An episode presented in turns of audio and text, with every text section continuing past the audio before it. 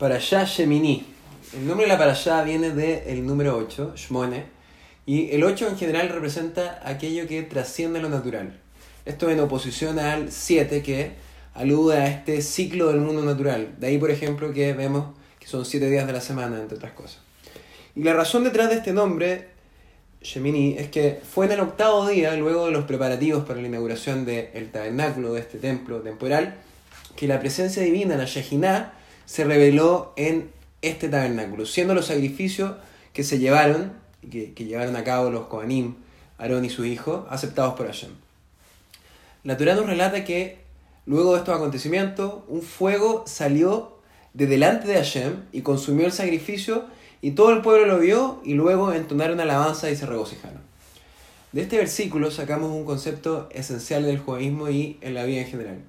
De aquí se aprende que incluso si servimos a Dios y hacemos todo lo que Él nos pide, esto no es suficiente si no lo hacemos con alegría.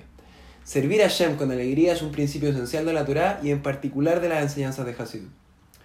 Tenemos que recordar que servir a Hashem es el propósito para el cual fuimos creados 24 horas al día, 7 días de la semana. Es más, incluso lo servimos cuando hacemos nuestras actividades rutinarias, cuando tomamos o comemos algo y hacemos una brajá. Cuando hacemos esto, elevamos lo que comimos. Cuando descansamos para poder estudiar algo más de Torah, o ir a rezar más temprano, o incluso cuando estamos en la oficina y nos esforzamos para poder ganar un poquito más de plata y destinarla, destinarla a acá. Con todo esto lo servimos y la clave es siempre, ser, siempre servirlo y siempre hacerlo con alegría. Este servicio nos recuerda que tenemos un propósito y una meta en nuestra vida, que es hacer de este mundo una morada para Dios. Saber que tenemos este tan elevado propósito debería hacernos sentir felices e importantes. Como vemos en esta para allá, cuando servimos a Hashem, Él muere entre nosotros. Imagínense si, si un dignatario, un presidente o un rey visitara nuestro hogar. Evidentemente esto sería un gran honor para nosotros. ¿Cuánto más si Hashem, el rey de reyes, nos otorga el gran privilegio de morar entre nosotros.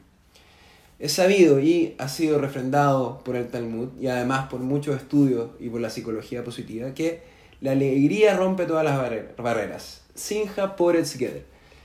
Así, la gente feliz es mucho más, o sea, para la gente feliz es mucho más fácil sobrellevar sus dificultades y las pruebas que Hashem nos envía. Ya sea que éstas sean personales, se, se expresen a un nivel social o incluso global, si, si, si la hacemos con alegría, estas siempre son más llevaderas. Cualquier pandemia que vivamos en este estado de exilio puede ser sorteada a través de esta verdadera alegría.